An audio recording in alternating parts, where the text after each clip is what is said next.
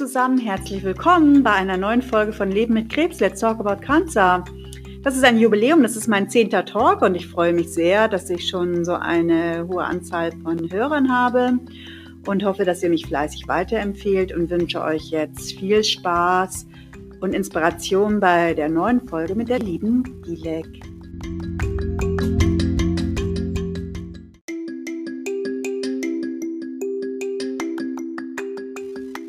Da hatten wir ein bisschen technische Probleme bei der Aufnahme.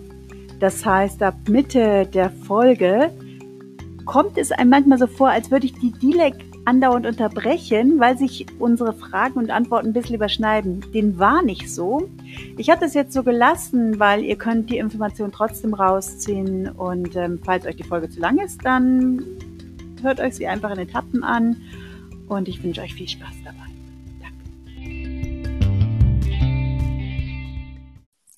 Hallo, liebe Dilek. Hallo, hörst du mich? Ich höre dich sehr gut. Wunderbar, dann funktionieren diese Ohrhörer also. Perfekt, ich freue mich, dass es geklappt ja, hat so spontan. Mitten in der Corona-Krise. Ja, gerade erst recht am besten. so sieht's aus. Wie geht's dir? Ja, im Moment eigentlich ganz gut soweit. Äh, ich habe jetzt in drei Wochen mal wieder Nachsorge. Das ist jetzt schwebt schon wieder so ein bisschen über mir, aber äh, ansonsten fühle ich mich wirklich pudelwohl momentan. Das ist sehr schön. Das kann ich ja auch nachvollziehen. Du, meine Liebe, erzähl mal von dir gleich. Du kennst vielleicht, hast meinen Podcast wahrscheinlich schon gehört. Hoffe ja. ich doch. Ja, natürlich. Und du weißt ja, als erstes, äh, äh, solltet ihr euch mal vorstellen. Ich weiß ja auch genau. nicht so viel von dir. Wir kennen uns auch eigentlich mehr online, nur online und ja. hauptsächlich aber auch diese Kurvenkratzer, wie die meisten, mit denen ich in Kontakt genau. bin. Genau. Sehr schön. Also, leg los, meine Liebe. Ja, also, ich bin die Dilek. Ich bin ähm, 33 Jahre alt, ähm, gerade im März geworden. Und ich bin Mama von einem 13-jährigen Sohn. Und oh. ähm, ja, ich komme ganz aus dem Süden Deutschlands, ähm, aus dem Dreiländereck. Deutschland, Schweiz und Frankreich. Ah. Ja, ähm, in der Nähe von Freiburg. Ah, schön. Sagt dir das was? Ja, natürlich. Aber du ja. kommst nicht aus Staufen, oder? Nee, m -m, das ist ähm, Lörrach. Ich weiß nicht, das ist, glaube ich, nicht mehr ganz so bekannt wie Freiburg. Nee, aber, aber äh, kennt man vom Namen, hat man schon gehört. Hat man schon gehört. Okay. aber ich war noch nicht da. Ich kenne nur Staufen aus meiner Kindheit. Ja, Staufen ist auch wunderschön. Ja, absolut. Absolut. Ja. Aber erzähl ja, genau. weiter. Ja, ansonsten kann ich so sagen, also ich habe äh, meine Diagnose Ende 2017 bekommen. Mhm. Und ähm, das ging dann auch alles ziemlich knall auf Fall, äh, weil ich einfach schon ein ganzes Jahr lang vorher mit Schmerzen so ein bisschen unterwegs war und aber oh. nie so wirklich klar war, was denn eigentlich los ist.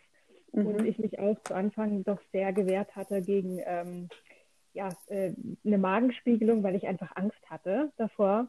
Und äh, wir das dann irgendwie so anders halt rausbekommen haben, dass ich erstmal einfach ein Bakterium im Magen habe, äh, was mir eine Gastritis, also eine Magenschleimhautentzündung, ähm, beschert hat. Und daher dachte ich, okay, dann kommen die Schmerzen daher, dann machen wir was gegen die Gastritis und gegen mhm. das Bakterium und danach eigentlich wieder gut sein.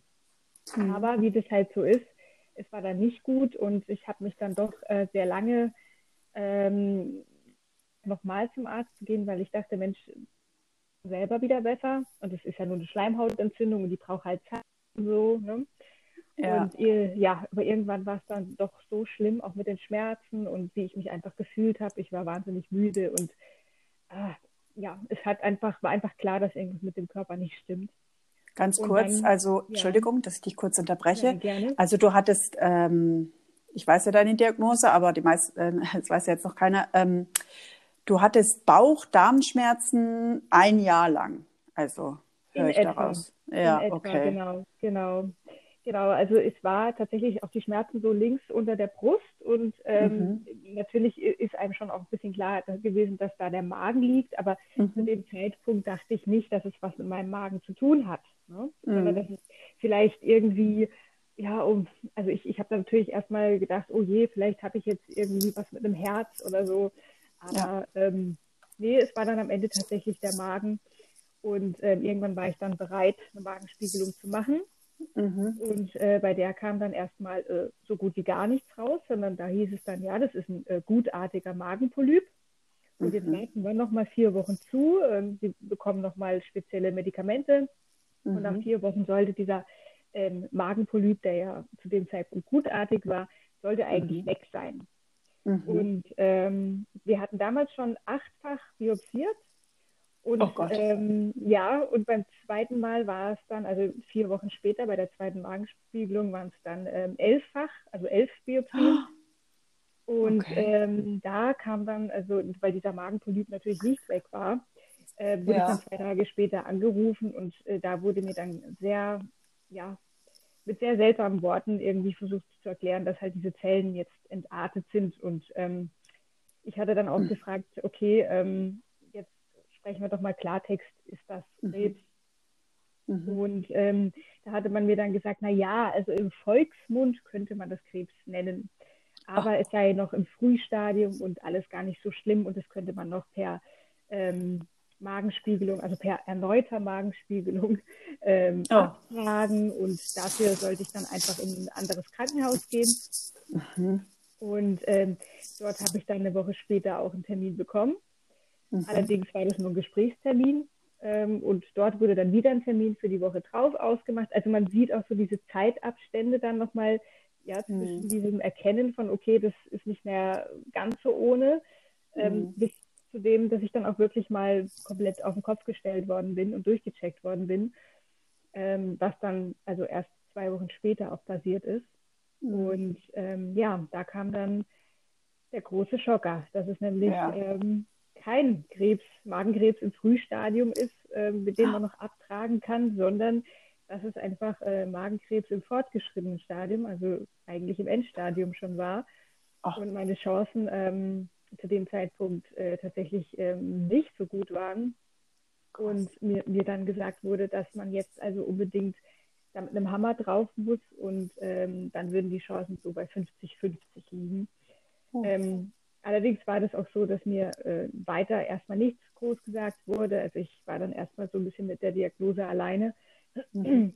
Und ähm, mir wurde dann auch ähm, einen Tag drauf der Port eingesetzt. Mhm. Ähm, ich glaube, die meisten schnell. wissen ja auch, was das ist, ein Port. Ne? Also der ist ja einfach dafür da, dass die Venen nicht so sehr beansprucht werden. Wenn man jetzt zum Beispiel diese Zytostatika, also die Medikamente aus der Chemotherapie dann bekommt.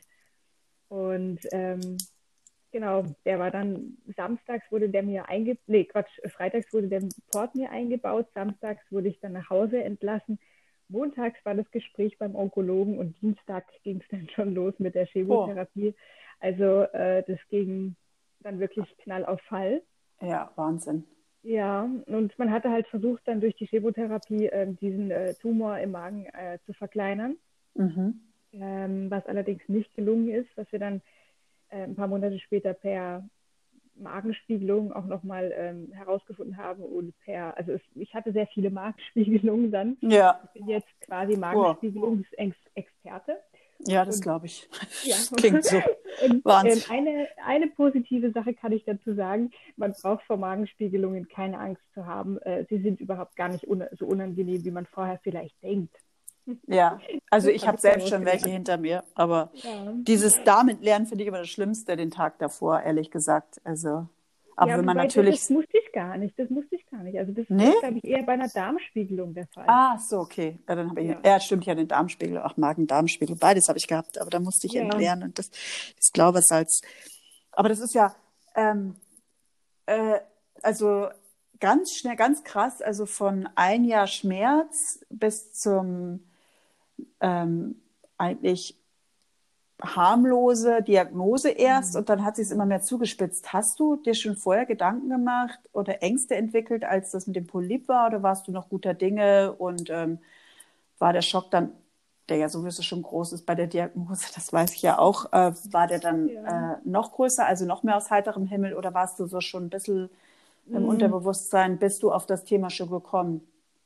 Also ich muss ganz ehrlich sagen, die Diagnose war tatsächlich ähm, natürlich ein großer Schock. Ja. Aber als man mir am Anfang gesagt hat, es ist Krebs im Frühstadium, war ich tatsächlich eher erleichtert, endlich mhm. zu hm. wissen, warum es mir so schlecht geht, ähm, weil ich einfach auch keinerlei andere Erklärung mehr gefunden habe. Also mir war schon bewusst, dass das irgendwie was Schlimmeres sein muss. Mhm. Allerdings habe ich mit der Diagnose Krebs im Frühstadium ähm, gar keine Probleme gehabt, so im mhm. Nachhinein, mhm. weil man mir ja auch äh, irgendwie suggeriert hatte, Mensch, das können wir abtragen, das ist alles mhm. gar nicht so wild. Und ähm, ich hatte aber auch schon gelesen, als ich eben gesagt bekommen hatte, eine Weile vorher, dass ich dieses Bakterium habe, hab, äh, das nennt sich Helicobacter pylori. Mhm. Den habe ich natürlich äh, gegoogelt, ganz klar. Ja, logisch. Stand, stand, dann schon auch dabei, Entschuldigung, stand dann schon auch dabei, ähm, dass ich, äh, also dass man im schlimmsten Fall äh, davon auch, also dass der Krebs äh, herbeiführen kann. Mhm. Hatte ich also vorher gelesen und ich weiß noch genau, das hatte ich noch zu meiner Mutter gesagt, habe gesagt, du Mama, äh, der macht sogar Krebs. Und meine Mutter hatte dann natürlich zu mir gesagt, ach Mensch, Dilek, jetzt machst du dir aber wieder Gedanken, äh, also sowas, du musst immer gleich übertreiben. Mhm, mh. Und hatte den Gedanken natürlich dann auch beiseite geschoben, weil mhm. zu dem Zeitpunkt war es für mich natürlich auch so, Krebs bekommen nur andere. Ja, also ja. Ich, ne? Ja, haben wir, glaube ich, alle. Das ist ein natürlicher ja. Selbstschutz, ganz verrückt, ja. Ja. Ganz verrückt, und ja. Gerade diese Art von Krebs ist tatsächlich auch gar nicht so verbreitet unter jungen Menschen. Die ist eigentlich eher so, so im älteren oder gehobenen, gehobeneren Alter mhm. ähm, verbreiteter und auch eher bei Männern. Also echt? Äh, ja, also so ab 65. Echt? Ja, gut, wie beim Lungenkrebs eigentlich ähnlich, wobei da kommen ja auch immer mehr Junge, das wusste ich aber vorher ja. auch nicht. Ja, das ist eben, ja. Ist es bei dir ähnlich? Also, dass das äh, statistisch noch die alten Männer sind, sage ich mal jetzt ganz suffisant, aber mhm. dass da äh, immer mehr Junge kommen? Also, wenn ich, mhm. seit ich Krebs habe, ich meine, ich habe mich damit vorher auch nicht beschäftigt, Lungenkrebs auch schon mal gar nicht, obwohl es in der Familie mhm. ist, ähm, dass da doch immer mehr Junge kommen. Ich meine, das sagt dir natürlich keiner, aber wenn du beschäftigt, man beschäftigt sich ja mit seiner Krebsart immer mehr, in der ja. Regel. Ja. Mhm. Ist es bei dir also auch so, dass immer mehr Junge erkranken? An diesen was Krebs? An diesen? Mhm, was ich gemerkt habe, äh, ist vor allen Dingen auch, dass ähm, sehr viele Junge daran auch schon verstorben sind. Das ist oh. ähm, ja, also es ist einfach so, dass sowieso die ähm, Statistik, Statistiken bei, also was die Prognose angeht von Magenkrebs jetzt nicht die allerbeste ist. Ich dachte ja. aber auch immer, beziehungsweise ich halte mich da immer ganz arg dran fest, dass die in die Statistik aber eher eben wie gesagt ältere Menschen mit einfließen. Und wenn mhm. jetzt jemand, sage ich mal, mit mit 80 Magenkrebs bekommt und dann mit 85 verstirbt, ähm, also diese Fünf-Jahres-Prognose, äh, äh, diese Marke, diese Fünf-Jahres-Marke, die ja oft bei Krebs halt diese, ja, so wird es ja gemessen, ja. Äh, nicht überlebt, dann ähm, ja, denke ich mir immer, Mensch, okay, da ist natürlich auch der Körper vielleicht schwächer, dann ähm, die ganze Chemo schwächt dann nochmal vielleicht und da kann ich mir das irgendwie ein bisschen erklären, aber es ist tatsächlich Absolut. so, dass natürlich äh, durch das, dass ich mich, wie gesagt, wie du auch sagst, natürlich mit der äh, Erkrankung beschäftigt habe, ähm, bin ich zum Beispiel in einer Gruppe in Facebook, die nennt sich ähm, Gemeinsamer Kampf gegen Magenkrebs. Mhm. Und dort ist wirklich jedes Alter vertreten. Also ich glaube, wir haben auch 18-Jährige dabei. Ja. Und ähm, es ist schon, es ist schon äh, Wahnsinn, wie viele junge Menschen am Ende doch tatsächlich auch an Magenkrebs erkranken. Ja. Jetzt, jetzt bin ich mir natürlich nicht sicher, ob halt genau diese Menschen dann auch, ähm, wie gesagt, die sozialen äh, Medien nutzen und da versuchen, äh, sich auch ein bisschen auszutauschen, dass es deshalb vielleicht so wirkt, als wären es irgendwie sehr viele junge Menschen. Ja? Ähm, ich finde aber, so sehe ich das auch bei meinen Statistiken. Also Statistiken machen ja schon mal gar nichts mehr, weil das ist ja zwischen ganz gut und ganz schlecht irgendwie so ein Mittelwert. Ja. Und jeder ja. Menschenkörper ist für mich ja wirklich, ist ja einzigartig, individuell, individuell und anders. Ähm, dass die Anzahl aber schon steigt, das glaube ich schon. Und natürlich sind die jungen Menschen mehr in den sozialen Medien als die Älteren, ist ganz klar. Mhm. Aber dass wir statistisch noch zu gering sind. Aber wenn ich sage, wenn ich höre 15.000 Neuerkrankungen im Jahr, statistisch jetzt, plus ja, minus null. Ja. Also jetzt nicht nur Damen, sondern junge Leute, das heißt bis 30, glaube ich, oder bis Ende 30, ist es ja mehr. Ja, das stimmt. Also ähm, es ist halt nur in der Gesamtstatistik noch zu wenig und es wird immer noch so ein bisschen mit, ja, sind ja nur die Alten. Haben wir ja selber ja. so gesehen, sind wir uns ganz ehrlich, gell? Irgendwie, ich meine, Darmkrebs gibt es doch die Felix-Burter-Stiftung, das haben wir alles schon gewusst. Ja. Aber es ist einfach so, ich meine, wenn wir uns natürlich auch, jeder hat so einen Verdrängungsmechanismus. Ähm, Definitiv, ja. Selbstschutz, Mensch, Selbstschutz ist auch menschlich. Also wenn man sich mit allen Krankheiten ja. beschäftigen würde. Aber Krebs ist schon sehr allgegenwärtig. Das kennt auch jeder. Jeder hat jemanden und es steigt ja, ja auch. Das ist richtig, das ist richtig, ja. Hast du? Ja, und Ja, Entschuldigung. Nee, du erzähl ruhig, aber ich wollte nur eine Frage. Hast du ähm, auch das Gefühl oder hast du, du man versucht sich doch die Krankheit zu erklären oder also ich habe sehr viel über meinen Krebs gelesen und ähm, hast du das Gefühl, dass es Umwelteinflüsse sind, weil mein dieses klassische ungesund ernähren, Fastfood sind die jungen Leute meist ja gar nicht. Mhm. Das kann man ja, es sind ja meist sportlich, schlank. Du siehst auch sehr, also ich kenne die von Bildern, er sehr, also siehst auch gesund aus und, und nicht über. Du siehst nicht so aus, dass du dich von Fastfood ernährt hast früher oder was weiß ich. Weißt du, was ich meine?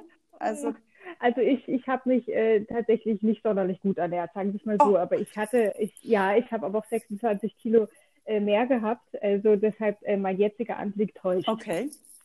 Gut. ähm, nein, also ganz klar, dass ähm, ich, es ist bei mir ganz klar so, dass ich nicht denke, dass es von der Ernährung kommt, mhm. sondern ich glaube einfach, dass ähm, ich mir irgendwann mal dieses Bakterium eingefangen habe und ich bin einfach der Überzeugung, dass es daher kommt, weil wir auch ähm, natürlich Tests haben machen lassen, mhm. ähm, nachdem mein Magen entnommen worden ist. Der ist ja komplett rausgenommen worden und äh, wurde untersucht, also auch der Tumor und so weiter. Und äh, da war dann auch klar, dass der nicht äh, genetisch irgendwie, also dass der nicht ähm, vererbt, also erblich bedingt entstanden ist. Und ähm, noch dazu bin ich auch keine Raucherin gewesen oder habe irgendwie jetzt wirklich maßlos nur äh, mich sehr schlecht ernährt sondern, oder habe Alkohol getrunken. Also ich habe das alles wirklich von mir geschoben und habe gesagt, okay, mhm. du hast diesen, äh, dieses Bakterium, die irgendwann mal eingefangen. Mhm. Ähm, interessant ist auch, dass dieses Bakterium in ganz vielen Menschen äh, schlummert. Mhm. Nur, dass es halt bei ganz vielen ähm, das ganze Leben auch gar nicht entdeckt wird oder gar nichts macht. Mhm. Also, Wie so Herpes ähm, quasi. Ne? In Anführungsstrichen. Also, weil das ja ähnlich. Das hat ja auch ja. jeder, aber der eine, bei dem einen bricht es aus, beim anderen nicht. Okay. Richtig, mhm. genau. Das ist zum Beispiel bei mir, ich hatte das noch nie. Mhm. Ähm, eine Freundin von mir hat damit irgendwie immer Probleme. Also das ist wirklich ganz ähm, interessant auch für mich so gewesen, mhm. weil ähm, ja, ich habe natürlich dann überlegt, okay, woher hast du dieses Bakterium? Das war eher so meine Frage dann. Jetzt ist es aber so, dass ich ähm, Heilerziehungspflegerin bin. Aha. Also das habe ich gelernt im Beruf mhm. und ähm, habe dadurch natürlich auch sehr viel pflegerische Tätigkeiten gehabt. Also Heilerziehungspfleger sind ja mit Menschen mit Behinderung mhm. ähm, zusammen und hatte, war auf einer äh, schwerst mehrfach Behindertengruppe teilweise auch und habe ähm, sehr viel in der Pflege gearbeitet mhm. auch. Ähm, da kann, das kann natürlich jederzeit sein. Es kann aber auch jederzeit sein, dass, das, dass man sich das irgendwie äh, beim Windelnwechseln vom eigenen Sohn äh, irgendwie mal geholt hat oder dass man das irgendwie, wenn man irgendwo essen war in einem Imbiss, dass man es daher hat, Echt? weil irgendjemand sich die, die, Hände nicht gewaschen hat. Ja, na klar. Mhm. Also krass, was oder, es alles ähm, gibt, ja. Also. Ja, ja, ja. Und ich bin halt auch danach, ähm, äh, habe ich meinen Beruf quasi gewechselt und bin ähm, Erzieherin also habe in den Erziehungsberuf gewechselt Aha. und hatte dort natürlich auch ähm, viel mit Pflege in, in, dem Sinne zu tun, was halt bei unter Dreijährigen so ansteht. Ja. Und das kann natürlich immer mal sein. Das ist, ne? Krass. Und ähm, also so wurde mir das halt ein bisschen erklärt. Also äh, manche Ärzte sind mit mir da so die Historie durchgegangen, äh, was ich denn arbeite und äh, wie ich da vielleicht mit in Kontakt gekommen bin. Ja, weil ich wollte das natürlich schon auch wissen. Ja, das kann natürlich auch von verunreinigten ähm, Lebensmitteln kommen. Es kann, Echt? also dieses Bakterium kann letztlich überall irgendwie zu einem kommen. So wurde mir das erklärt. Ich möchte jetzt natürlich nicht die Hand drauflegen, weil, ähm, wie gesagt, ich bin ja auch kein Arzt, aber so wurde mir das einfach ein bisschen versucht zu erklären.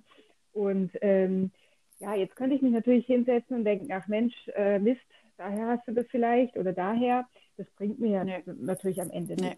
nichts. Und im Normalfall kann man das auch mit einer äh, Antibiotika-Kur, äh, die geht über sieben Tage, ist relativ heftig, aber das kann, kriegt man hin.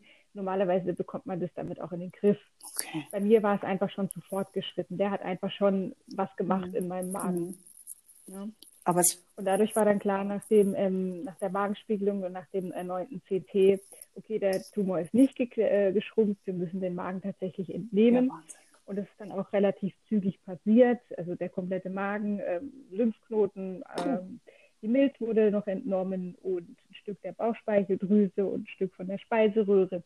Und im Prinzip wurde halt einfach der Dünndarm an, den, an die Speiseröhre getackert, sage ich immer gerne ja. so plump. Das kann man sich aber bildlich am besten ähm, vorstellen, ja, okay. Äh, Geld, ja. eben, eben, ja. ja.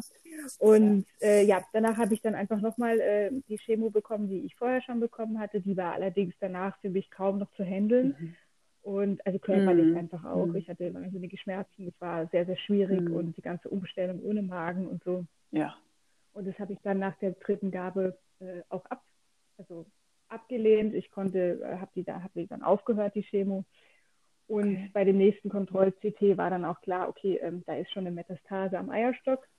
Uh. Die äh, wurde dann auch, äh, ja, die wurde dann auch relativ zügig, wurde mir dann noch der Eierstock entfernt. Ja, Wahnsinn.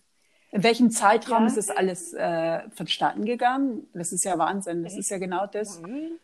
Vom mhm. Regen Oktober in die Traufe. 2017. Ja, Oktober 2017 war die Diagnose, dann Knallauffall die ja. Chemo, dann ähm, am 9. dann also über Silvester, also über die mhm. Jahre war dann äh, die Entfernung des Magens, also diese sehr große Operation. Mhm. Und ähm, im Mai, meine ich, bin mir aber nicht ganz sicher, doch ich denke im Mai war das, war dann äh, schon wieder die nächste OP, in der dann der Eierstock entfernt wurde. Allerdings minimalinvasiv, muss ich sagen, zum Glück. Ja. Ähm, und es hatte, es war auch kein, äh, das fragen nämlich viele, also es war keine, kein Krukenberg-Tumor, der sich gerne bildet bei Magenkrebs zusätzlich und es war auch keine Abtropfsmetastase, äh, wie eigentlich vermutet wurde, sondern es war tatsächlich einfach eine Metastase. Mhm. ja, also schon auch vom Magenkarzinom, mhm.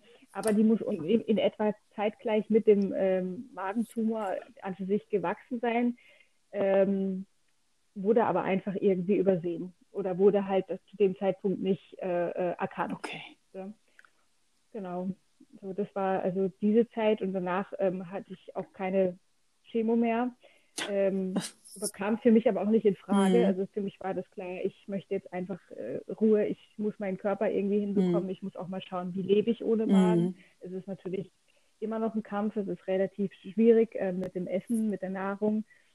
Ähm, ich werde auch immer wieder künstlich über den Port ernährt, mhm. was ich mittlerweile auch zu Hause ganz gut selber äh, kann. Ich lasse mir bloß die Nadel anstechen und werde dann, habe dann meine, mein Essen quasi hier zu Hause mhm.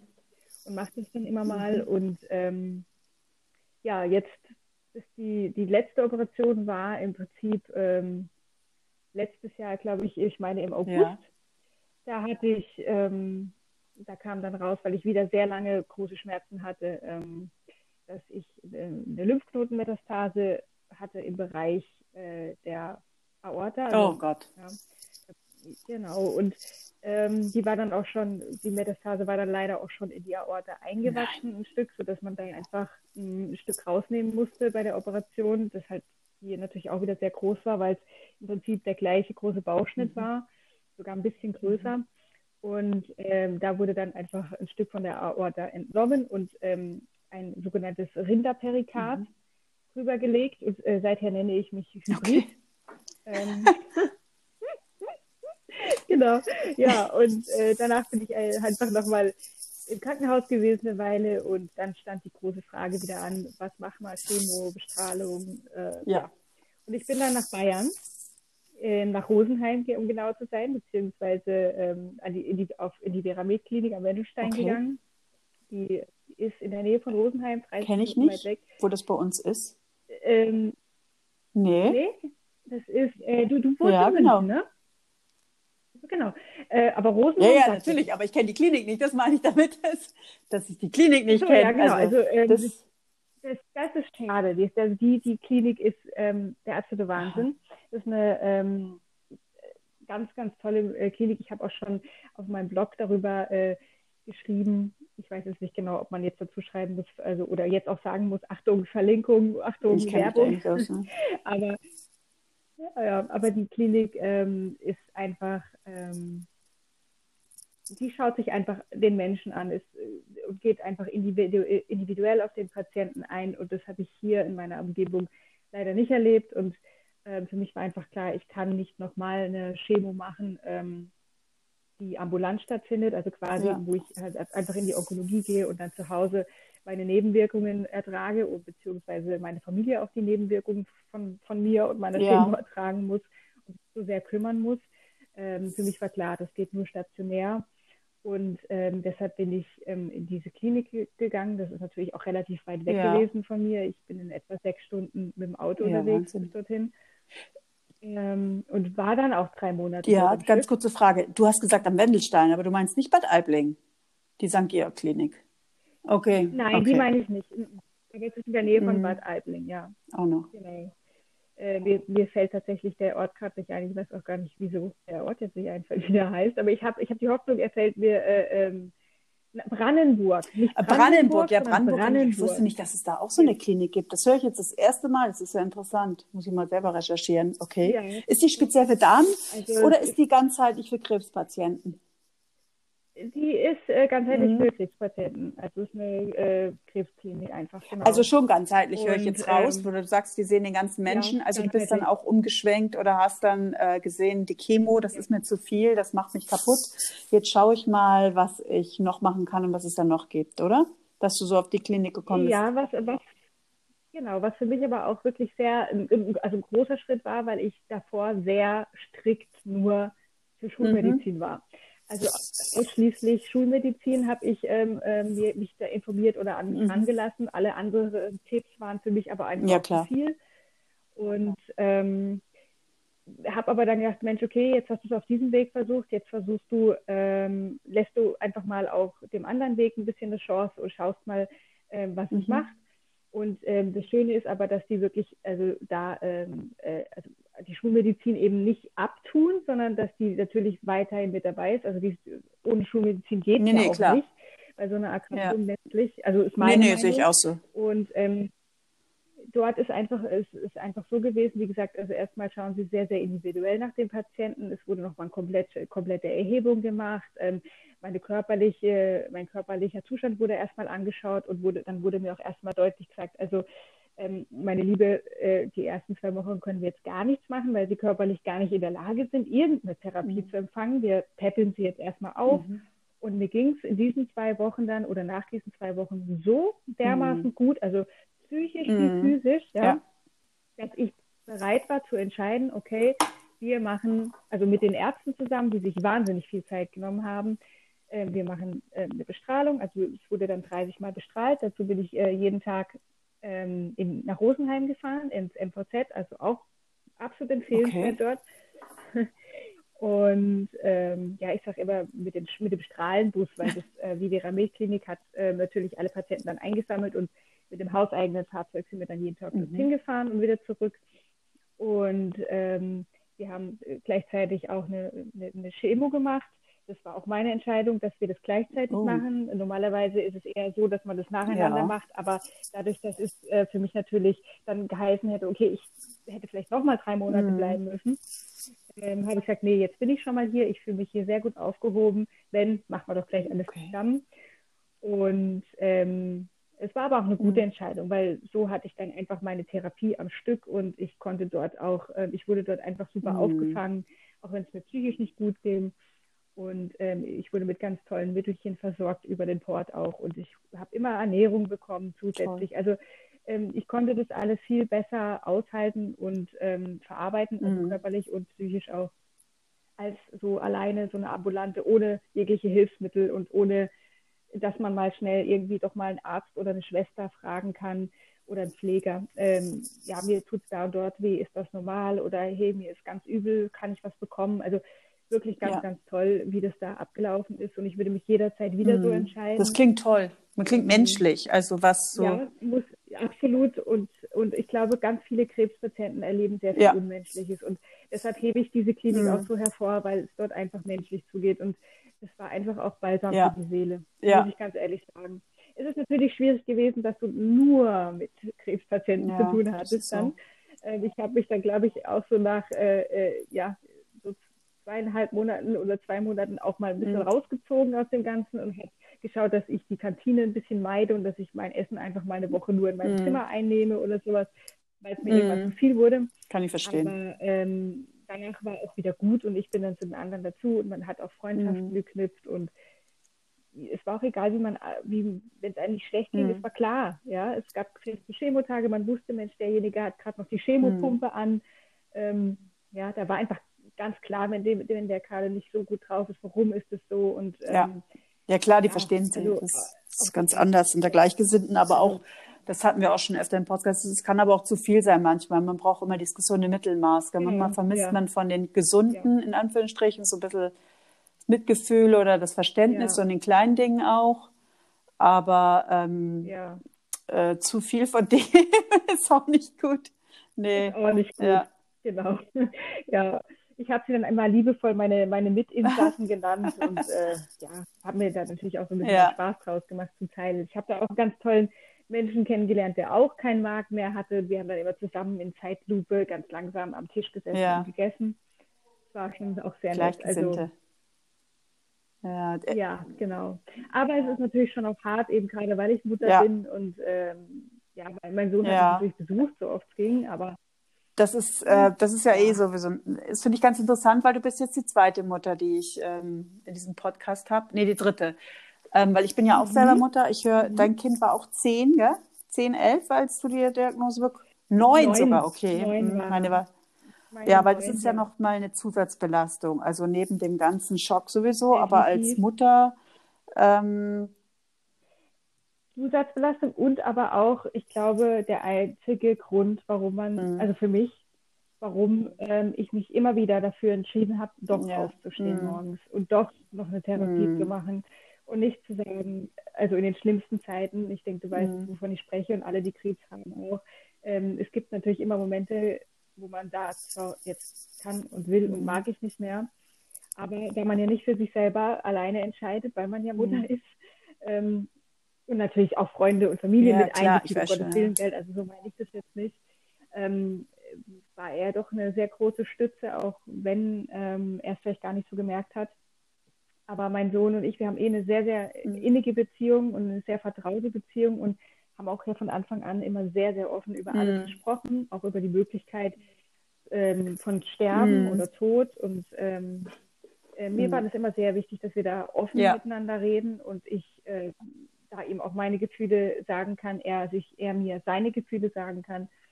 Natürlich, als er noch neun oder zehn war, eben war das äh, ein anderes Gespräch, als mhm. es das jetzt ist. Er hat einen Riesensprung gemacht seither. Gut, er ist jetzt ja. auch gerade ein Pubertier. Das heißt, momentan ist die Kommunikation etwas weniger als sonst. Ähm, aber ähm, ich glaube, wir haben da einen guten ja. Weg gefunden und haben auch eine tolle Vereinbarung getroffen, wie das denn ist, falls ah. er wirklich sterben sollte. Und ich glaube, das gibt uns beiden so ein bisschen Kraft. Und wow. Hat dir da auch, also das mit dem Offenheit kann ich auch nur unterschreiben, aber ich, ich habe eine hochsensible Tochter schon von Grund auf, also die verdrängt das eher, obwohl ja. wir auch sehr offen damit umgehen. Ja. Dir kam da doch sicherlich auch entgegen deine pädagogische Ausbildung, ne? denke ich mal auch. Also natürlich das Muttersein nee. sowieso, aber hat dir das geholfen? Nee, Nein, nein, weil ich glaube, ähm, wenn ich das von der pädagogischen Sicht ähm, gehandelt hätte, dann hätte ich ihn nicht mit Ah, okay, echt? Weil, okay. Ja, ja, ich denke ja, weil dann hätte ich wahrscheinlich eher gedacht, ähm, ich schütze ihn, indem ich ähm, ihm eher sage, Mensch, das ist alles gut und ihm eine Beruhigung auf die Art gebe. Äh, ja, ich denke ja, ähm, weil ja, aber also, also wenn ich jetzt wirklich ohne, ohne dass ich seine Mutter wäre, nur aus rein pädagogischer Sicht, hätte ich wahrscheinlich gesagt, nein, das ist äh, zu krass für seine Kinderschultern. Ähm, ich, ich kann mit ihm zwar darüber reden, aber ich werde nicht in die Tiefe gehen und meine Gefühle oder meine Ängste offenbaren oder, ähm, oder sowas in der Richtung. Nee, das ähm, ist klar.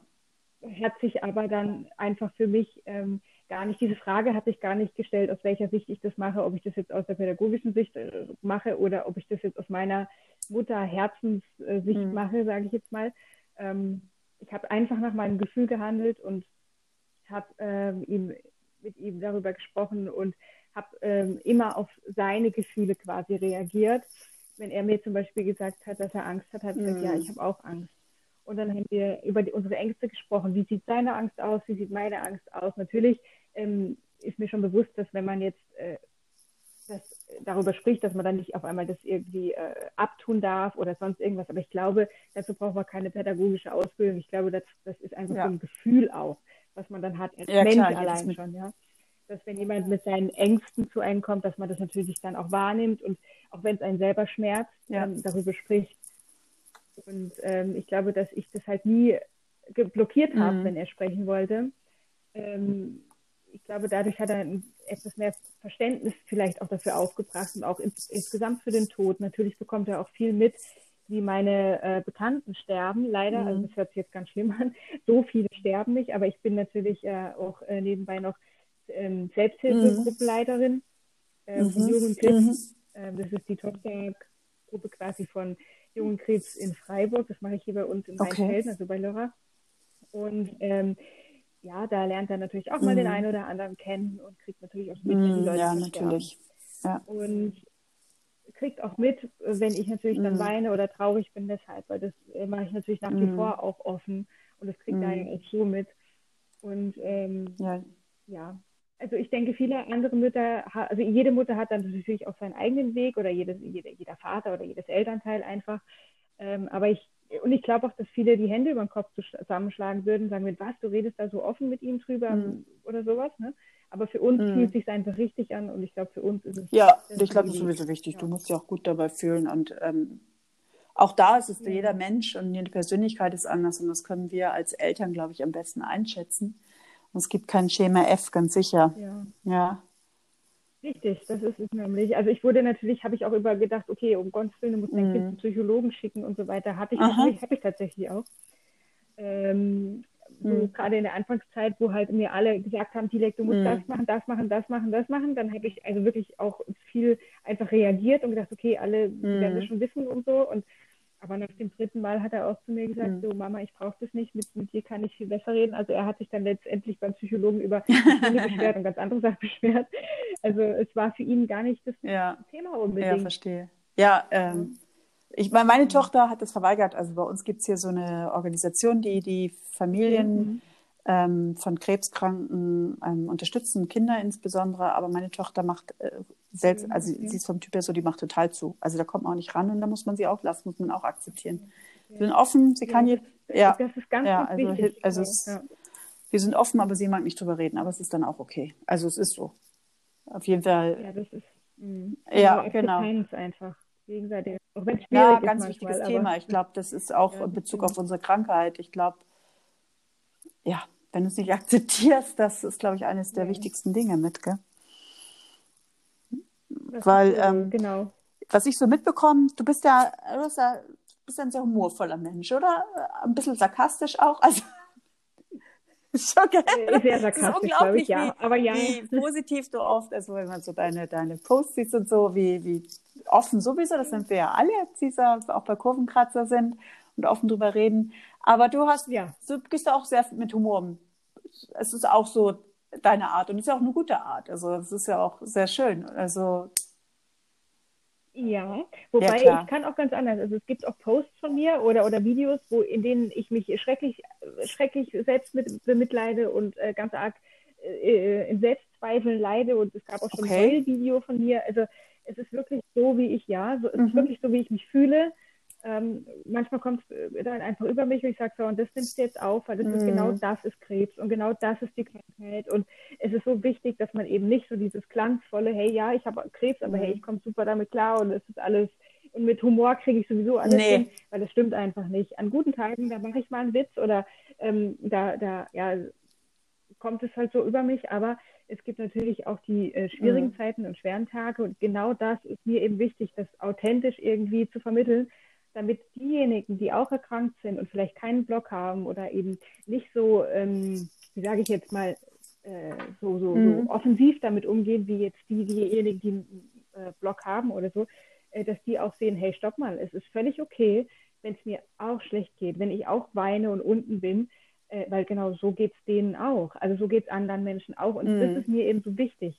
Ja. Deshalb mache ich meinen Blog um zu zeigen, ja. es gibt gute Tage, es gibt aber auch ganz, ganz, ja. ganz schlechte Tage. Ja. Aber die sind okay. Ja. Und ähm, ich, ich, ich hatte mein Video hoch, äh, hochgeladen, ähm, das ging 18 Minuten lang, da habe ich also in tiefster äh, Selbsttrauer und tiefstem Mitleid darüber sinniert, ob ich ähm, jetzt nichts tue und einfach mich selber dem Schicksal überlasse oder ob ich eben mhm. diese Chemo mache erneut oder die Operation sogar. Ich glaube, es ging sogar darum. Ähm, das war also äh, sehr heftiges Video und äh, auch die, die Reaktionen darauf mhm. waren zum Teil sehr krass. Und ähm, aber es war in dem Moment einfach mhm. echt. Und das, was ich gefühlt habe. Ich habe ja. Und ich glaube, ganz oft wird es verwechselt noch dieses ähm, Blogger-Dings mit Mensch, du bist ja jetzt ein Influencer, du willst ja jetzt hier mhm. irgendwie eine Bühne haben oder sowas. Also das ist es aber nicht. Also das ist eben nicht dasselbe, sondern es ist einfach nur ist einmal für sich eine Therapie irgendwo, wenn man darüber schreibt oder spricht, weil ansonsten besprichst du und schreibst es irgendwie deiner Familie, Freunde etc. und es stellt sich einfach kein, sage ich mal, in Anführungsstrichen normales Leben wieder äh, ähm, mhm. zusammen oder der Alltag wieder da. Ja, also für mich ist es so ein bisschen Art Therapie, einfach dorthin zu schreiben, wie es mir gerade geht, was ich so mache. Und ähm, es ist natürlich auch eben mein Wunsch, wie gesagt, ähm, das zu enttabuisieren und mit anderen darüber auszutauschen und mm, anderen ja. auch zu helfen ein Stück weit. Deshalb mache ich das. Nicht, um ja. mir eine Bühne zu verschaffen. Ich glaube, so geht es viel Bloggern, oder? Also ich bin ja erst spät, ich bin jetzt so bei Instagram ein paar Monate und äh, habe vorher nichts gemacht. Also ich wollte nicht mhm. so in mhm. die Facebook-Gruppen. Ich dachte, oh, da wird nur über den Lungenkrebs gesprochen, das ist mir dann auch zu viel. Und ja. oder das ist natürlich auch ein Schubladendenken, ja, aber in der Krebsblogger-Szene, sage ich mal so, das würde ich mal so bezeichnen, die kenne ich jetzt, ist, glaube ich, jeder sehr authentisch und offen. Und ich glaube, es geht jedem darum, anderen weiterzuhelfen. Und ich glaube, das wird auch ähm, ja. ja, das kommt auch so an. Also ich, ich wundere, also ich war nur erstaunt, wie groß die Szene ist. Echt wirklich. Und wie sie wächst und wie sie, die kennt man halt natürlich nicht als ja, Nicht-Krebskranker. Ja. Und das ist sicherlich auch sowas, was unter jungen Menschen mehr etabliert ist, was ich aber super finde.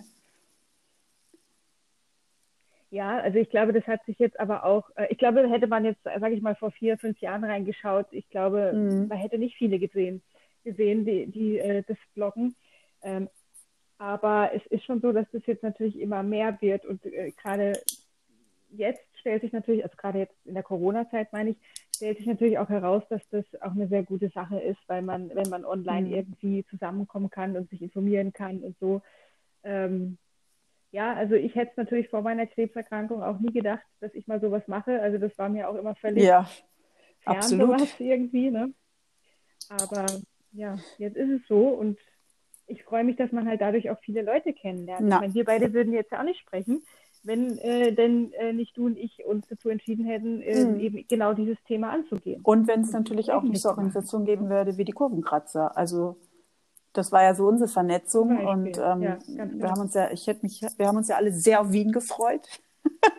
also uns hat die Corona-Krise da ja, ja auch mal getroffen, ähm, äh, weil alle mal ja, persönlich kennenzulernen. Und es gibt da ja auch so viele Veranstaltungen immer mehr und dann bin ich auch unheimlich dankbar, dass es sowas gibt und ähm, dass da auch die Zeiten wieder besser werden. Ja. Da, da, absolut. Und ich hoffe, wir sehen uns alle, so wie wir ja, hoffe ich auch. Äh, ganz bald. November. Bald ist gut, ja. Ja klar, wir haben, wie du selber sagtest, wir haben mit der ja. Angst und dem Tod schon sehr früh zu tun, wo manche jetzt auch mit konfrontiert sind bei Corona oder, oder Panik machen, ohne dass es vielleicht unbedingt ja. sein muss. Bei uns ist es, wir sind die berühmten Risikopatienten. Wir haben uns mit dem Thema Tod sowieso seit unserer Diagnose schon ja. auseinandergesetzt. Wir haben mal mit Ängsten zu tun, mal tragen wir es mit Fassern glaube, die größte Zeit tragen wir es mit Fassung. Also gerade jetzt, glaube ich. Du bist auch sehr isoliert jetzt, oder? Ja. Du gehst ähm, spazieren, können wir ja Gott sei Dank in Deutschland. Das ist ja, ja nicht wie in Spanien. Oder?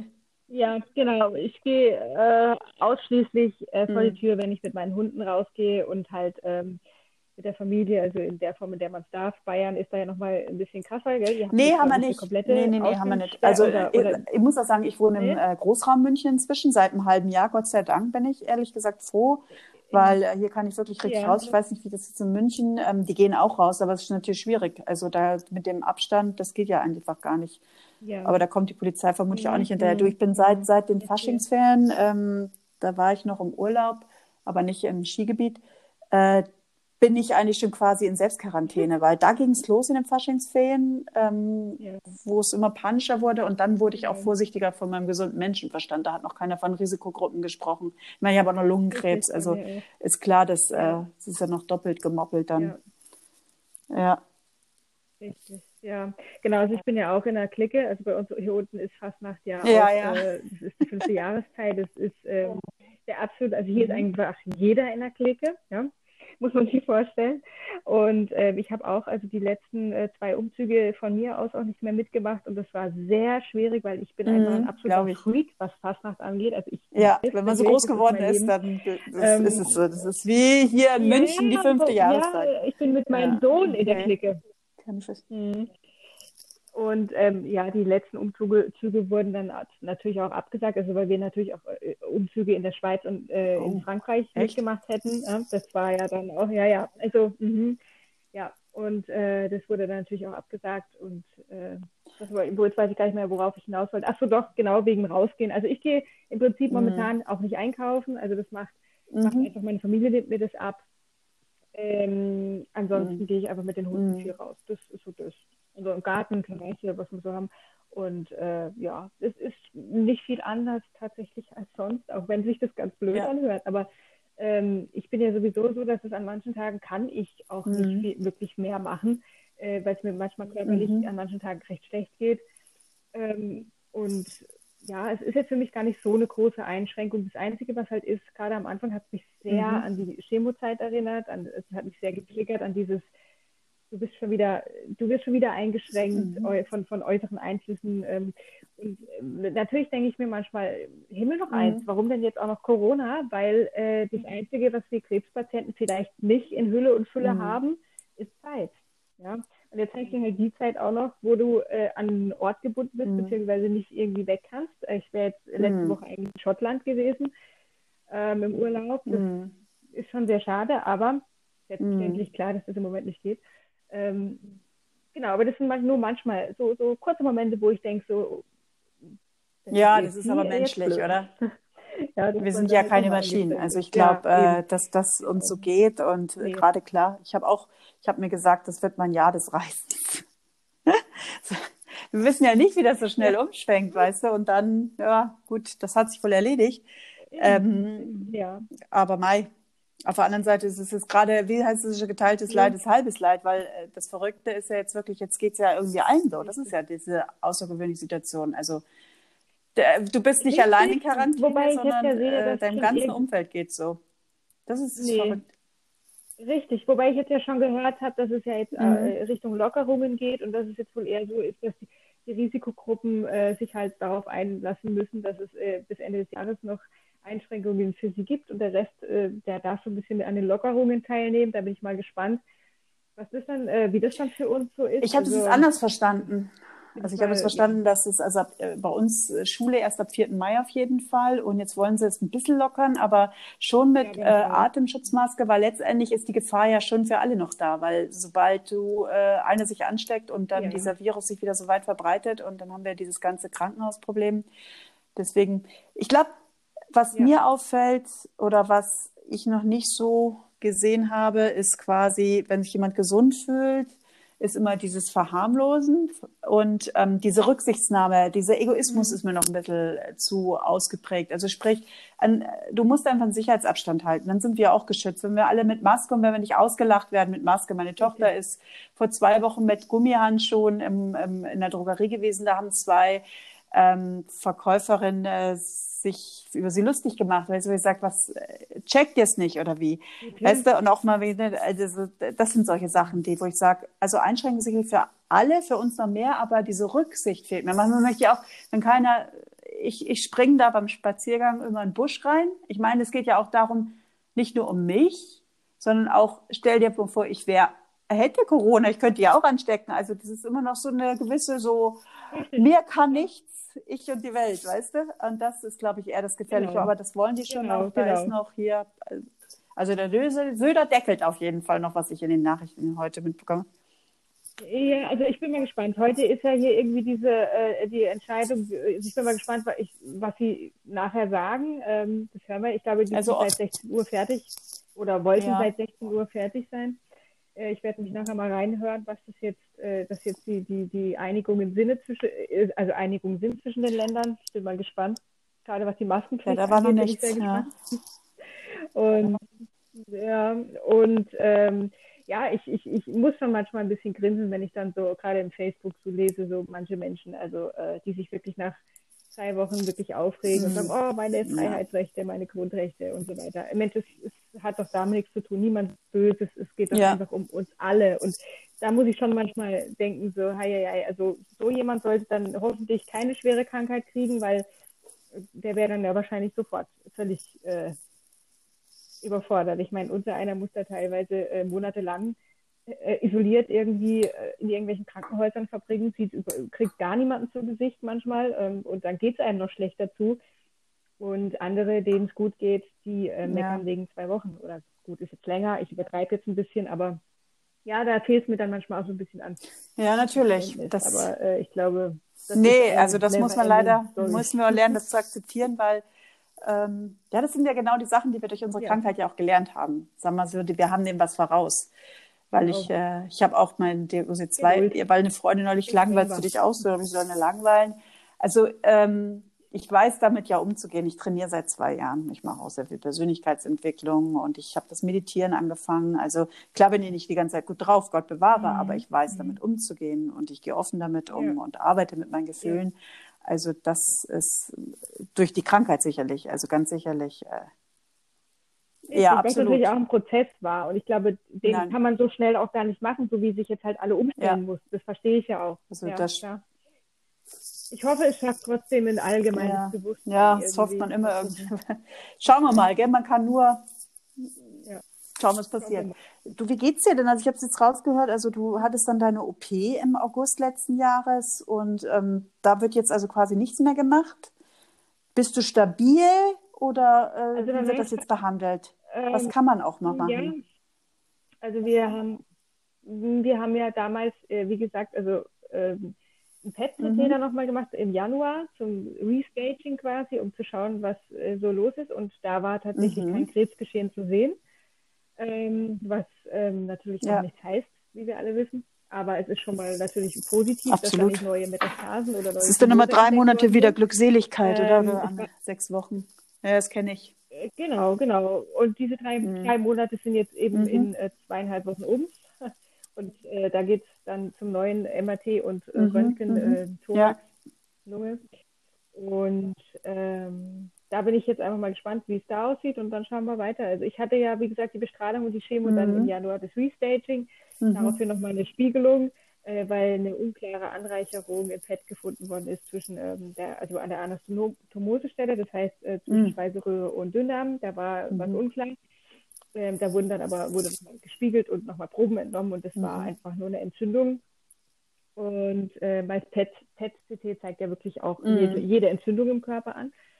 Und ähm, ja, genau, und äh, ja, jetzt gucke ich mal. Also äh, natürlich hat man immer, immer wieder auch mal Schmerzen oder ich habe ja vor allen Dingen mit dem mhm. Essen große Probleme und habe nach dem Essen meistens äh, das sogenannte Dumping-Syndrom. Also da geht es mir sehr, sehr schlecht, oh. da fange ich an zu zittern und sehe schlecht ähm, und muss mich hinlegen erstmal und bekomme überhaupt nichts oh. mehr auf die Reihe und habe Schmerzen.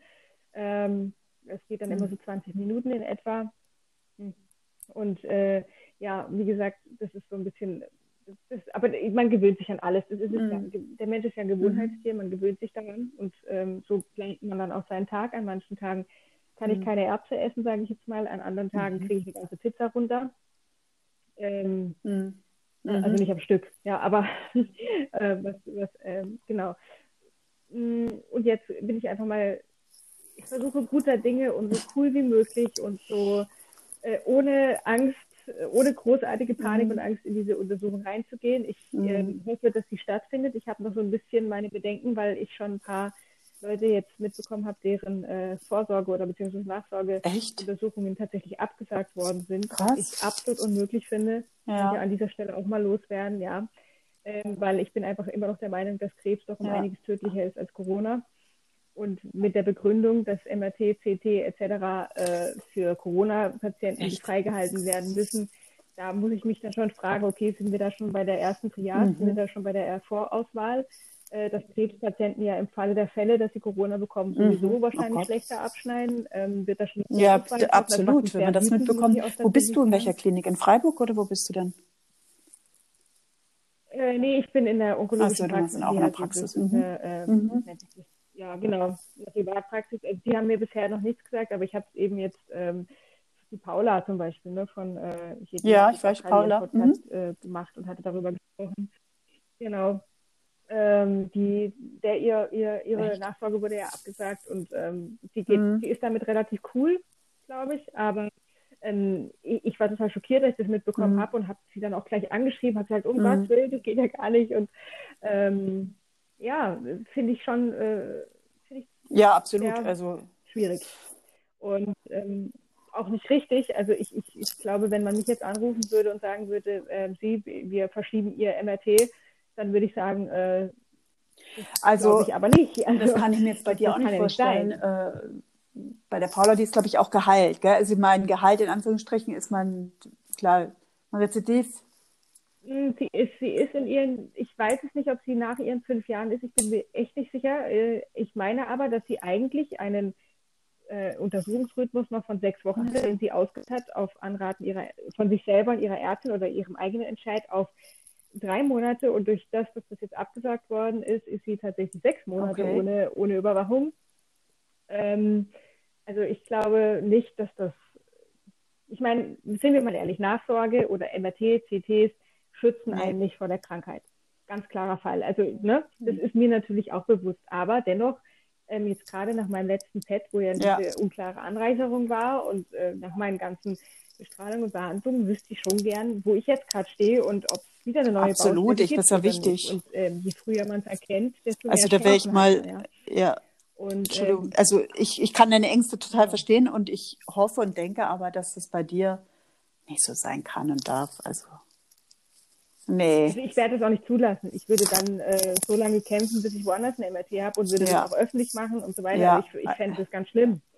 Ähm, die Paula, wie gesagt, ist damit cool, hat auch mit ihrer Ärztin gesprochen ja. Also ja. dann ist das für mich auch in Ordnung, ja. Wenn es ihr ja. gut geht oder einigermaßen gut geht damit. Aber es gibt eben auch, wo ich jetzt auch schon gelesen habe und gehört habe, wirklich auch Krebspatienten, hm. die völlig verzweifelt sind jetzt, weil ihre Nachsorge verschoben, wurde, verschoben worden ist und so weiter. Und ich finde das einfach nicht okay, das ist ja, Vor ja, absolut, so eine Vorauswahl in meinen Augen. Ich habe das jetzt nicht, ich, ich habe so mit keinen Krebskranken Kontakt. Ich habe das jetzt gar nicht so mitbekommen und meine ist Anfang Mai, also ich mache da jetzt keine Panik. Okay. Ich, es, für mich ist es so, es kommt, wie es ja. kommt, weil ich, was heißt keine Panik, es ist überheblich, weil ich war jetzt vor zwei Wochen im Krankenhaus, weil ich so Schmerzen hatte und da haben sie ein PET-CT gemacht. Oh, okay. Das war die Speiseröhre angeblich. Also da ist nichts. Und da hatte ich eine gute Nachricht. Also es ist bei mir auch mhm. stabil. Aber wie du sagst, es sagt ja alles nichts. Ich meine, dann bist du erstmal wieder beruhigt. Was wissen wir, was passiert ja. in unserem Körper? Deswegen ist die Angst sicherlich größer als beim Normalsterblichen. Und wenn man natürlich wie du auch gerade was Akutes hat, ja. ähm, wobei wir immer was Akutes haben. Wie ja. gesagt, du weißt ja nicht, was gerade passiert. Ich meine, wir sind, eine, wir sind tickende Zeitbomben. Eben, es kann ja auch halt sein, dass so. jetzt, äh, richtig, ja, es kann auch sein, dass ich jetzt äh, gar nichts mehr kriege und dann vielleicht äh, doch in fünf Jahren sagen kann, ja, ja Hauptsache bin ja doch geheilt. Ähm, Nein, das weiß man natürlich nicht. Ja. Ja, natürlich schön. Was ja, ich weiß nicht, ja. ich glaube ja auch an Selbstheilungskräfte, aber ähm, das ist so schwierig, das Thema, weil ich, ich weiß auch nicht, mal glaube ich so, mal glaube ich so. Und wie gesagt, jeder ja. Körper und jeder Mensch ist anders, dann weiß ich auch nicht. Weiß ich nicht. Ich kann da echt gar nichts mehr zu sagen. Ich, ich, ich kann, glaube auch. Ich glaube, akzeptieren. Ja, es ist schwierig. Ich glaube, ich, nur, dass. Ja, das ist das Wichtigste, weil. Ja. Und ich glaube aber auch, dass dass die Leute sich nicht unter Druck setzen äh, dürfen und sagen und sich selber immer sagen müssen, nee. ich muss aber positiv denken, weil Gott, äh, ja. jeder sagt ja, denk positiv, denk positiv, aber was, ja, und viele fühlen sich dann natürlich schlecht, wenn sie nicht positiv denken. Absolut. Und ich denke einfach, das ist Quatsch, weil ich kenne so viele, ja. die wahnsinnig positiv gedacht haben ja. und wahnsinnig positiv waren und sind trotzdem gestorben. Also ich finde das auch ganz wichtig, Absolut. dass das davon nicht abhängt, äh, dass die Leute sich da nicht nee. unter Druck gesetzt fühlen. Aber ich glaube natürlich schon, dass wenn jemand irgendwie mit sich ein bisschen irgendwie im Reinen ist und äh, ja, vielleicht auch schaut, wirklich auf sich schaut, ja. mehr als vorher vielleicht, vor der Erkrankung, ähm, dass, dass der einfach, wie gesagt, mehr, mehr Kraft für diese Akzeptanz hat und vielleicht dann diese Situation auch besser durchstehen und ertragen kann ja. oder das Beste draus machen kann. Und ähm, ich denke deshalb schon auch, dass es natürlich, ähm, wie gesagt, Selbstheilungskräfte irgendwo dadurch aktiviert werden Kannst können. du auch nicht sagen. Aber wie ja, gesagt, da ist jeder Mensch anders und ich ähm, weiß es auch nicht und ich, ich, ich arbeite zum Beispiel auch viel aus meiner Vergangenheit aus, aber ich gehe nicht zum Psychologen. Ich mache das mit meinen, ich lese halt viel und arbeite da viel. Also für mich spielt das auch eine große Rolle, aber trotzdem weiß ich nicht, was passiert und ähm, stecke ich nicht drin. Und äh, äh, den lieben ja. Gott glaube ich jetzt nicht. Spiritualität habe ich schon, aber ich ich, mhm. ich weiß nicht, wovon das abhängig ist. Es sind viele Faktoren und keiner weiß es letztendlich. Ich, wir können alle nur das Beste draus machen und wie du auch ja. selber sagst, nur positiv denken, es ist totaler, für mich auch totaler, Entschuldigung, Bullshit, aber es ist, wir müssen einfach menschlicher sein und offener mhm. mit unseren Gefühlen, glaube ich, auch wieder umgehen. Ich glaube, auch das ist sehr wichtig. Mhm. Ne? Ja, definitiv. Ja, Einfach ja aber auch sein dürfen. also ich finde, das ist ganz schwierig in dieser Gesellschaft. Ich meine, wenn man unter Krebskranken oder Krebsblockern kann man das, glaube ich, schon mehr sein, obwohl du selbst ja sagst, du, du, ich glaube, das ist auch schwierig machen mit dem Shitstorm. Du hast vorhin was erwähnt, dass du auf deinem Video natürlich die verrücktesten, an, verschiedensten Antworten kriegst und Reaktionen. Es gibt sehr einfühlsame Menschen, Aber da gibt es auch wieder andere Menschen, die, die, was weiß ich, anders reagieren und nicht so, wie du es brauchst. Das ist schwierig. Das ist ganz schwierig. Ja, ja, ja. Ja, wobei, gut, das muss man natürlich, ja, klar, natürlich. natürlich. rechnen, wenn man sowas öffentlich stellt. Also ich, äh, das, das, stört mich jetzt nicht, wenn ich jetzt da irgendwie, ähm, wobei ich sagen muss, dass mir das mhm. jetzt noch nicht passiert ist, großartig, mhm. dass da jemand was Böses geschrieben hat. Also wenn das passiert ist, dann habe ich das denjenigen meistens mhm. sofort ähm, gelöscht oder nee. einen Kommentar, weil das, das brauche nee. nicht. Also damit muss ich mich auseinandersetzen, gell? Aber ähm, ja, nee, damit muss ja. ich rechnen. Ne? ja, das ist ja auch so ja, zweischneidig dann. Aber gut, vielleicht als Krebskranker weniger als äh, normal. Also, also äh, ja. Wahrscheinlich. Also aber ich finde auch, also ich finde ja, ähm, ja, da sind wir uns, glaube ich, auch einig, sozusagen auch als Krebsblogger und ich mache das halt quasi mit meinem Podcast. Ich liebe diese offenen Gespräche auch und äh, wir reden ja auch sehr offen drüber. Alles können wir nicht ansprechen ja. und man schneidet immer irgendwie was anderes an oder bleibt in einem anderen Thema hängen. Ähm, was ich, glaube ich, wichtig finde und das finde ich, ich finde auch Kurvenkratzer so gut oder Yes We Cancer oder Cancer United, äh, wie sie alle heißen, also diese jungen Organisationen, wo es einfach darum geht, ähm, dass wir offener darüber sprechen. Und ja, umgehen. genau. Und dafür, ja. das ist ja eben auch ja. mein Ziel. Ja, richtig. Ja, deswegen machen wir das machen natürlich, wir das gehen wir offen mit um, weil ich glaube, die ältere Generation, das sind oft doch Leute da, die sind anders groß geworden, darüber redet man nicht, das ist so ein Tabuthema und so weiter und so fort. Und ich glaube, das ähm, das sollte es nicht mehr sein. Es ja. ist, ähm, ich meine, es gibt schon Parallelen zu Corona, weil jetzt trifft es auf jeden Fall jeden und ich habe meinen Podcast auch. Ich meine, ich beschäftige mich mit Krebs auch erst richtig seit meiner eigenen Erkrankung und immer mehr. Und ich war selber erstaunt, dass jeder Zweite ja, laut ja. WHO in Europa allein an Krebs erkranken so, äh, wird in seinem Leben. Ja. Und dass man es halt immer mit diesen alten Menschen ja. verbindet. Klar, es ist, äh, statistisch ist es so, wir werden immer älter und du wirst, die Wahrscheinlichkeit ist dann größer, dass du an Krebs erkrankst. Aber wie wir es vorhin auch schon angeschnitten haben und auch in anderen Podcasts, es werden auch immer mehr junge Menschen. Ich meine, es gibt immer die Kinder, das wusste man, die, aber jetzt auch diese ganzen Jungen. Also wie du selber Darmkrebs mit 18 und solche Geschichten. Als äh, Teenager, die es mhm. erwischt. Mhm. Also das ja. ist so, so normal ist es nicht mehr. Ja. Ja, also ich meine jetzt Magenkrebs. Ja. Da, mit Darmkrebs ja. weiß ich gar nicht, aber Magen, Darm, ehrlich gesagt, weiß ich das. Das ist nicht so mein Spezialgebiet, gebe ich zu. Das äh, kann ich jetzt noch nicht so auseinanderhalten. Ah, siehst Nein, du? sind zwei verschiedene Dinge. Okay, das einmal ist schon unterschiedlich, ja. ja. Definitiv. Also der Darm ist ja nochmal, ist ja ein ganz anderes Körperteil. Also ne, ein ganz anderes Organ. Und äh, da finde ich zum Beispiel auch ganz toll, ist, ist, was jetzt auch immer mehr aufkommt, sind ja diese, diese Bilder. Also ich weiß nicht, ob du es mitbekommen hast, ich habe ja letztens auch ein sehr äh, eklatantes Bild gepostet, worüber ich sehr lange nachgedacht habe. Ähm, ah, das von Recover Yes Mal, ja? Und so weiter.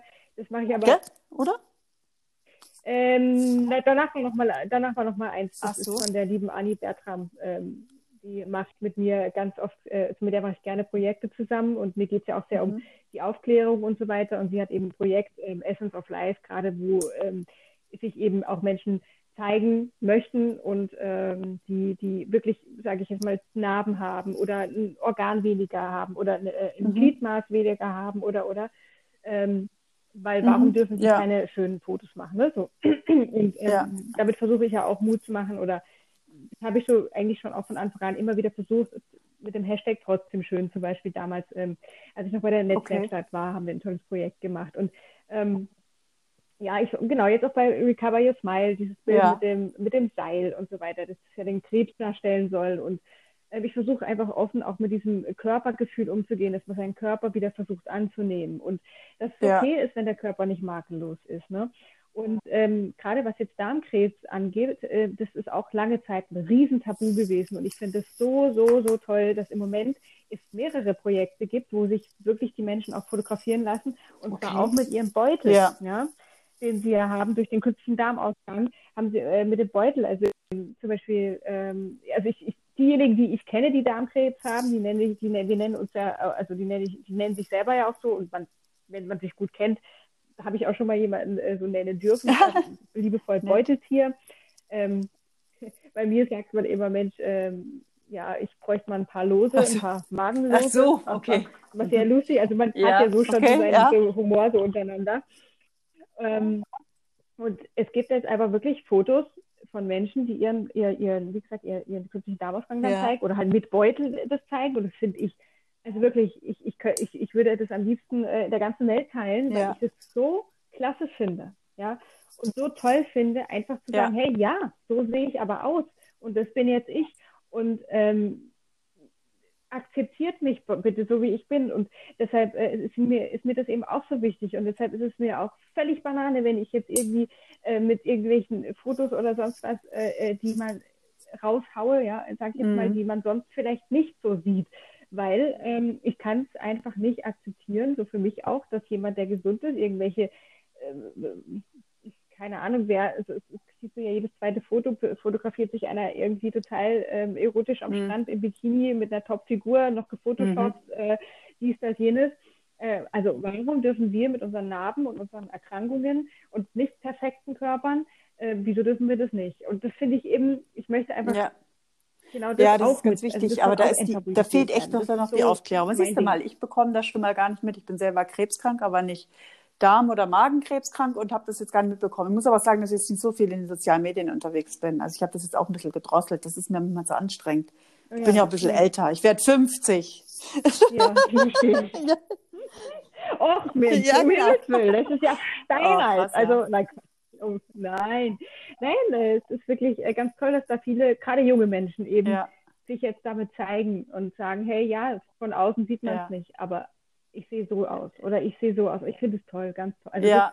Das, ja, ist, sowieso, ist ja irgendwie so eine Welle auch mit dem Dicksein mhm. oder so in den, in den sozialen Medien mehr, aber irgendwie so richtig äh, kommt das nicht durch. Also die berühmten Influencer, das sind halt immer noch diese, diese künstlichen Figuren, sage ich mal. Das hat ja mit Realität ja. überhaupt nichts zu tun. Das ist ja. also Finde ich auch so krank. Genau. also auch wenn die nicht krank wären, würde ich das als Mutter ja. so nein, weil das, äh, weil so, als ich Teenie war, war das ja. auch, da gab es noch kein Instagram, aber das war ja, ja, genauso eigentlich.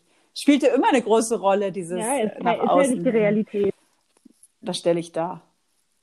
Genau, genau. Und ja, eben. Und ich denke einfach, dass es wichtig ist, auch zu zeigen, hey, wenn ich nicht perfekt bin, kann ja, ich bin genauso ich, solche Fotos ja. machen. Oder bin ich natürlich. schön. Oder, und das ist ne? wirklich, das Bild musst du ändern in der Gesellschaft. Das ist natürlich äh, leider immer noch, ja, ja, es ist halt anders so. Es, Realität ist anders. Das ist nee. jetzt natürlich nichts, was ich alleine schaffe. Ja? Das, das kriegen wir aber alle zusammen hin. Deshalb ist es ja auch so wichtig, dass man sich ja. untereinander auch stützt oder unterstützt. Und das finde ich eben gerade in der, ich sage es auch ungern, aber es ja. heißt natürlich wirklich so in unserer Krebs-Community, sage ich ja. jetzt mal, äh, auch so toll, diese, dieses Unterstützen, dieses gegenseitige Unterstützen, den ja. Kanal empfehlen und und so weiter und so fort. Das ist wichtig, weil du so kommen wir, ja, weil es ja. gibt ja auch so viele äh, unterschiedliche Krebsarten. Ja, so kommen die ja ich finde das jetzt auch wieder super interessant. Also äh, genau. du hast ja auch einen ganz anderen Krebs. Vorher soll ich das auch erfahren und, und da ist ja mein Podcast auch so gedacht, weil ähm, ja, natürlich als Lungenkrebspatient, ganz ehrlich, gucke ich mir natürlich keinen Blogger mit Darmkrebs an. Das ist logisch. Also man sucht sich natürlich immer das, mhm. ähm, ja. wo man selber äh, Wobei ich muss sagen, ich folge, also ich, ich folge genau einer Magenlose ja. noch, die auch einen Blog hat, sonst hat keiner einen. Äh, und ja, folgst du das? Okay. einfach, die haben alle möglichen Krebserkrankungen. Also ja, mhm. weil die, weil die Angst, die Angst ist ja dieselbe. Krebs ist ja irgendwie Krebs und, und, und Krebs ist ja nun mal eine potenziell tödliche Krankheit und ich glaube, diese Ängste haben wir ja alle irgendwie durch und es ist ja auch egal, ob ich jetzt, weiß ich nicht, Knochenkrebs habe oder, oder, oder, oder, oder eben Magenkrebs oder Lungenkrebs. Ähm, ich musste durch Chemos durch, ich musste vielleicht durch, äh, durch mhm. äh, ich muss mhm. durch die Nachsorge, durch, durch die Vorsorge und wie mhm. auch immer. Ähm, ich habe ja dieselben Ängste wie die anderen, weil die anderen, ne? Ähm, natürlich habe ich eine andere Baustelle am Körper jetzt, aber ja, das schon, auf jeden Fall. Vielleicht hat es auch damit zu tun, dass ich das, so äh, da wirklich eine andere Generation bin. Ich weiß es nicht, weil ich äh, suche dann eher doch das persönliche Gespräch. Ich glaube, das ist wirklich so, dass ich das anders verarbeite. Deswegen mache ich glaube ich den Podcast und blogge nicht, weißt du? Mhm. Das ist äh, so ein anderer ja, Weg für ja, mich, das äh, zu verarbeiten oder damit umzugehen. Das ist ja. Ja, ich, ich nutze einfach alle Wege, die ich so kriege. Ja. Ich mache das eben persönlich mit meiner Selbsthilfegruppe ja. da, wo ich die Leute dann auch treffe. Oder ich mache das eben hier auch gerne mal per Pod Podcast. Ähm, oder ja ich telefoniere einfach mal mit den anderen, das, das mache ich auch ganz gerne mal. Oder äh, ich habe ja auch ein paar WhatsApp-Gruppen, ähm, gerade bei den Kurvenkratzern kann man ja auch jederzeit mal was reinschreiben. Ne?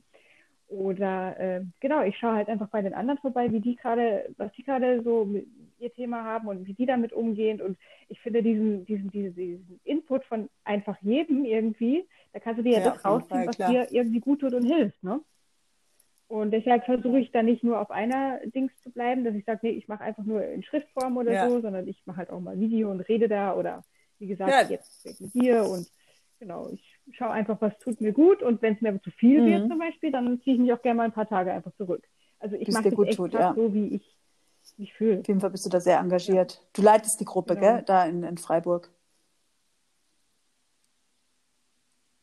Nee, also in Freiburg leitet sie der Carsten, der hat ihn ins Leben gerufen damals nach, seinem, äh, nach seiner Diagnose. Und ähm, ich habe ähm, einfach, für mich war der Weg mhm. nach Freiburg in meiner Chemozeit einfach zu weit. Ich konnte das nicht, das war abends und ähm, ich hatte die Kraft nicht, äh, ich konnte auch gar kein Auto fahren, um genau zu sein in der Zeit. Habe aber eben genau das sehr gebraucht, dieses, dieser, diesen Austausch. Und sobald es mir dann etwas besser ging, habe ich einen Carsten, habe ich einfach einen Carsten angeschrieben und äh, habe gesagt, Carsten, lass uns bitte mal miteinander zusammensitzen. Ich möchte gerne mit dir reden. Habe ihm meine Idee vorgestellt, nämlich, dass ich hier, eine, hier halt einen Raum suche und diese Gruppe hier quasi mhm. als Tochtergruppe ähm, auch mache, also eine Selbsthilfegruppe hier für uns die Region Mhm. Und er war, also wir waren uns da sofort grün miteinander und er ist einfach ein sehr cooler Typ. Wir kommen sehr gut klar miteinander und er ist auch ein sehr großes Vorbild von mir, muss ich sagen. Und äh, das ging alles also völlig ohne Probleme, zack, zack. Ähm, weiß ich nicht, ein paar Monate später haben wir die Eröffnungsfeier, also habe ich die Eröffnungsfeier ähm, von Jungen Krebs in Rheinfelden gefeiert. Und das war also ja. ganz toll. Und bis, seitdem treffen wir uns einmal im Monat. Und ähm, seid ihr, wie viele seid ja, ihr denn in der genau Gruppe und sind da, das würde mich jetzt nochmal persönlich interessieren, ich bin ja auch in einer Gruppe, aber die treffen sich nicht so oft. Sind da auch äh, mhm. äh, alle Krebs sowieso, also, aber sind da auch viele Metastasierten oder sind da, ähm, wie ist da die Mischung? Ja. Ähm, also da musste ich jetzt mal kurz nachdenken. Also also ich glaube, wir haben, ja klar, also wir haben Metastasierte, ja. also ähm, definitiv. Ähm, ja. angemeldet sind natürlich viel mehr als die, die kommen, aber der rege, regelmäßige Kern, der wirklich äh, seit Anfang an äh, jedes Mal dabei ist und jedes Mal kommt, wir sind klar, wir, wir waren acht Stück, es sind jetzt leider zwei, zwei verstorben, aber mhm. wir kommen immer regelmäßig und es kommt dann immer mal jemand dazu oder mhm. kommt halt jemand jetzt... unregelmäßiger oder genau. Und wir machen aber auch viele andere Dinge noch zusammen, ja. also sportliche Aktivitäten oder mal Ihr macht auch was, gell? Ja, das ist cool. Mhm. Also, ja, schön. Aber jetzt betrifft euch auch genau, erstmal online. Ja. ja. ja, genau. Jetzt haben wir letztens unser, unser, unsere äh, okay. Selbsthilfe online super. gemacht. War aber auch super. Ja, es klingt gut. Also du packst es an, man merkt es. Sehr schön. Mhm. Ja, auf jeden Fall. Definitiv, ja. Genau. Solange es mir gut geht. Wenn es mir nicht gut geht, dann ähm, werde ich das aber auch wieder kommunizieren. Und ähm, ja, in der Zeit, in der es mir gut geht, versuche ich halt so viel wie möglich zu machen. Ich habe jetzt ja auch oh. eine Angehörigengruppe äh, gegründet, also die wirklich nur für Angehörige mhm. ist. Damit habe ich dann letztlich nichts zu tun, nur mit der Organisation. Und ähm, Genau, das findet im selben Raum dann statt. Äh, jetzt können wir es nicht starten wegen Corona. Müssen wir mal gucken, wann wir es jetzt starten. Aber ich versuche einfach, solange es mir gut geht, so viel wie möglich zu machen. Und ja. natürlich im Rahmen, dass es nicht komplett zu viel wird.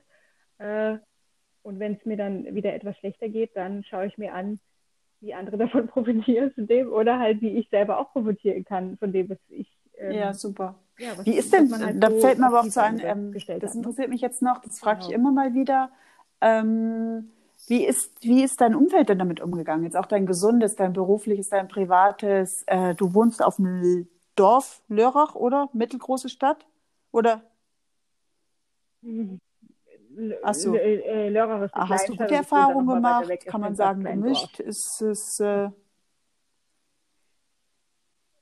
Ähm, ja, also ich habe, ich bin ja Doch, kann man so sagen, ja. offensiv und sehr, also offensiv nicht, sondern sehr offen damit umgegangen.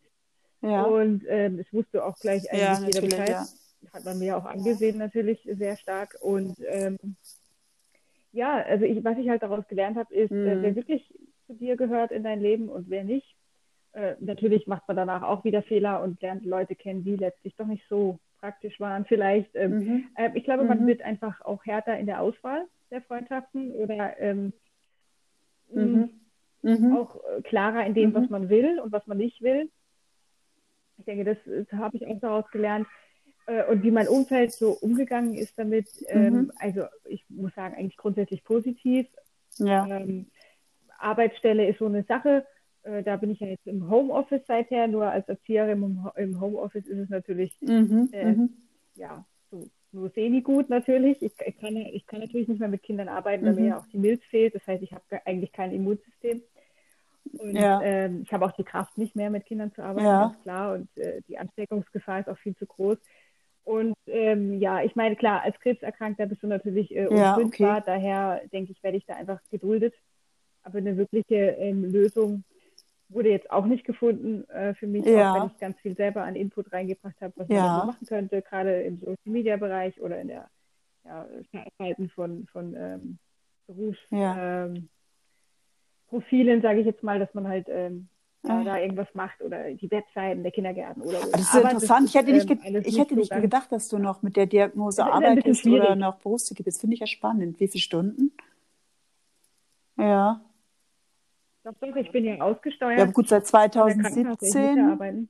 Ja, gut. Es gibt Und, zwei Möglichkeiten. Ähm, Erwerbsminderungsrente oder ja, weiter angestellt, ja. Mhm. Ja. Ja. Nein, das kommt für mich. Ja. Also, kommt für mich nicht in Frage, weil ich kann arbeiten. Man muss mir nur das ja. geben. Und solange natürlich jetzt mein Arbeitgeber das nicht kann, ähm, muss er mich ja. halt im Homeoffice dafür bezahlen, dass ich quasi nichts tue. Ähm, außer es kommen halt mal ein paar Sachen mhm. von den anderen Leitungen rein, die ich halt dann am PC machen kann. Und ansonsten mhm. arbeite ich äh, quasi okay. 50 Prozent und werde auch so bezahlt. Mhm. Ja, genau. Mhm. Ich muss natürlich mhm. dann auch in der Zeit am PC sein und zu Hause sein, das ist ganz klar. Ähm, aber äh, das ist ja so, sowieso der Fall. Und mhm. ähm, ja, nee, da, da bleibe ich aber auch mhm. knallhart. Also ich habe so viele Ideen mit eingebracht ja, okay. und nee. ähm, ja, das ist halt dann so. Gucken wir mal, wie das ist, ähm, wenn ich, wenn, ja, wie es weitergeht mhm. da. Aber wie gesagt, man ist ja, man hat ja doch einen gewissen Kündigungsschutz und ähm, quasi ist ja die, die Einrichtung bzw. die Arbeitsstelle verpflichtet einem einen behindertengerechten Arbeitsplatz zu, zu, zu, zu äh, bieten. Ja, ich bin ja 100 Prozent, also ich habe eine hundertprozentige ja. Behinderung quasi, also ich habe einen Behindertenausweis. Äh, und hm, ja, ja, gesagt, da habe ich natürlich schon, weiß ich schon um meine Rechte. Und die werde ich natürlich auch, ähm, auf die werde ich bestehen, ja, weil die Krankenkasse dann ja dann doch sehr hängen. Also, ah, interessant, okay. Mhm. Das ist auch bei jedem anders, ja. Aber finde ich ja klar. Also finde ich jetzt äh, Wahnsinn. Ja, Respekt, Respekt, Wahnsinn. Ja. Ja. Ja.